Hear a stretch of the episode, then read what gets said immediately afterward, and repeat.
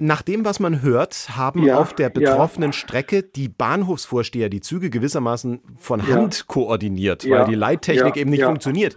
Klingt nach einem ziemlichen Blindflug, oder wie würden Sie das beschreiben? Ja, das ist so. Ähm, die menschliche Sicherheit ist so, dass auch bei bestem Willen, bester Ausbildung jede tausendste Handlung falsch ist und äh, dann muss, wenn ich kein Sicherungssystem im Hintergrund habe, dann mu muss eigentlich ein Unfall passieren.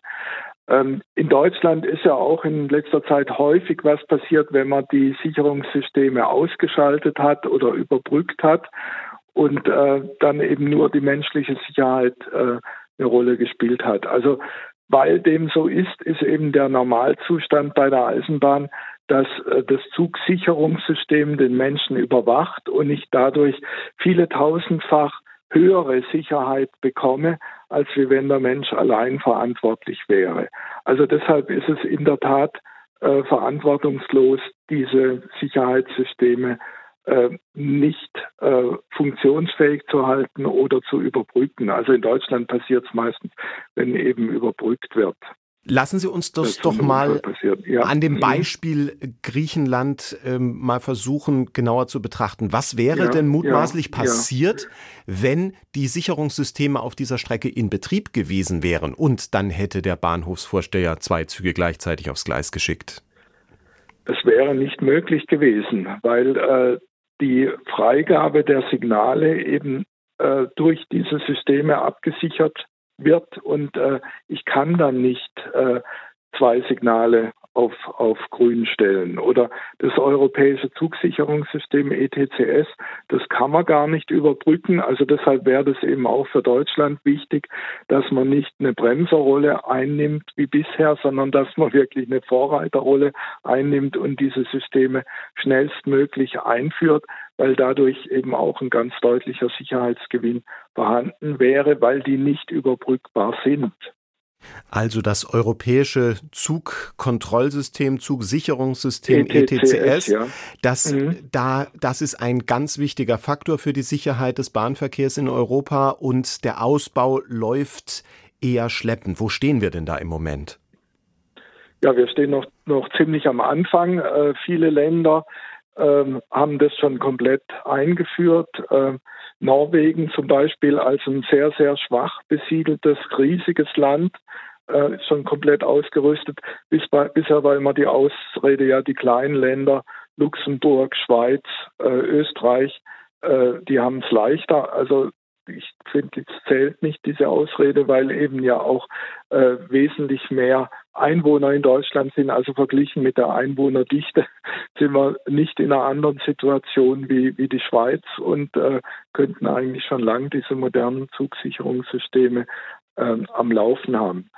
Also ähm, in Baden-Württemberg äh, erinnern sich vielleicht noch einige an Mannheim wie ein Güterzug in die Flanke von einem Intercity gefahren ist, da ist auch das Zugsicherungssystem überbrückt worden. In dem Fall zwar vom Lokführer, aber das ist egal. Ich kann sowohl in Deutschland sowohl am Stellwerk wie auch äh, auf den Fahrzeugen die Sicherungssysteme überbrücken. Äh, das kommt bisweilen vor, äh, um eben die schlimme Verspätungslage, die wir haben, nicht noch schlimmer werden zu lassen. Also äh, das ist dann schon auch eine, eine Praxis, wo man äh, sich fragt, ob das wirklich äh, gerechtfertigt ist. Aber äh, gerade bei Ausfall von Systemen äh, wird es halt auch in Deutschland öfters praktiziert. Aber dieses äh, Beispiel aus Griechenland, dieser Fall ja. eines tödlichen Unfalls und der ja. eklatanten ja. Sicherheitslücken, die da jetzt offensichtlich geworden sind, ist das doch ein erschreckender Ausnahmefall in Europa oder gibt es solche Zustände mutmaßlich auch anderswo? Nein, also in dem, in dem Maß äh, ist mir noch nie was derartiges untergekommen. Also dass man äh, einen Ausfall vom Sicherungssystem tatsächlich über lange Zeit äh, verschleppt und einfach hinnimmt, das ist untragbar. Also das, das ist wirklich unmöglich. Haben Sie eine Erklärung, wie sowas sein kann im Jahr 2023, wo alle von Automatisierung, Digitalisierung sprechen, dass dann mhm. hier Zugverkehr von Hand stattfindet? Ja, also äh, in Griechenland haben wir halt eine spezielle Situation, dass die Eisenbahn unbedeutend ist, weil der Marktanteil im unteren Prozentbereich liegt. Also im Güterverkehr ist es ein, zwei Prozent, im Personenverkehr sind so drei, vier Prozent äh, Marktanteil äh, des, des Schienenverkehrs.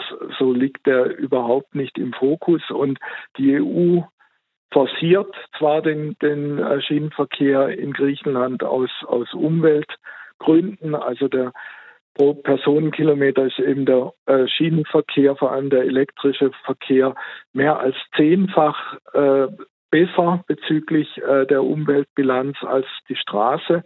Also deshalb hat da die EU ein starkes Interesse, aber äh, lokal wird es doch ja, weniger forciert vorangebracht. Also ich finde das jetzt schon positiv, dass sowohl der Ministerpräsident als auch der Verkehrsminister sich jetzt endlich mal kümmern um die griechische Eisenbahn. Es ist äh, kein, kein äh, Normalfall für Europa in keiner Weise. Äh, und und diese Schlampigkeit ist also wirklich nicht zu entschuldigen.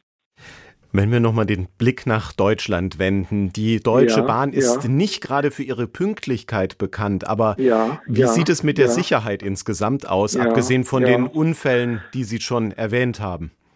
Ja, also ähm, zunächst ist der Fahrplan ja so konstruiert, dass ich keine Kollision im Fahrplan äh, drin habe. Also wenn ich planmäßig fahre, dann ist das der sicherste Zustand. Und äh, wir haben ja sehr viele Abweichungen und dafür eigentlich auch relativ wenig äh, Unfälle, weil eben die Zugsicherungssysteme meistens in aller Regel äh, funktionieren und äh, und auch nur sehr, sehr selten überbrückt werden. Also wenn sie eben versagen, die Zugsicherungssysteme, dann bleibt oft nichts anderes übrig, als die manuell zu überbrücken. Also wir haben da schon auch eine Baustelle in Deutschland, aber bei weitem nicht so schlimm, wie das jetzt in Griechenland aufgezeigt wurde. Und ganz dringend zu wünschen wäre eben, dass das ETCS äh, ausgebaut werden würde das würde auch die, die Personalprobleme lösen, weil man eben für ETCS dramatisch weniger Personen braucht und weniger Personen bedeutet automatisch dann auch weniger mögliche Fehlhandlungen. Also äh, das wäre mit Sicherheit auch ein, ein Gewinn ähm, für die Sicherheit. Also ähm, da sollte vorangegangen werden. Aber wir haben kein so ein dramatisches Problem wie in Griechenland. Das kann ich also schon versichern.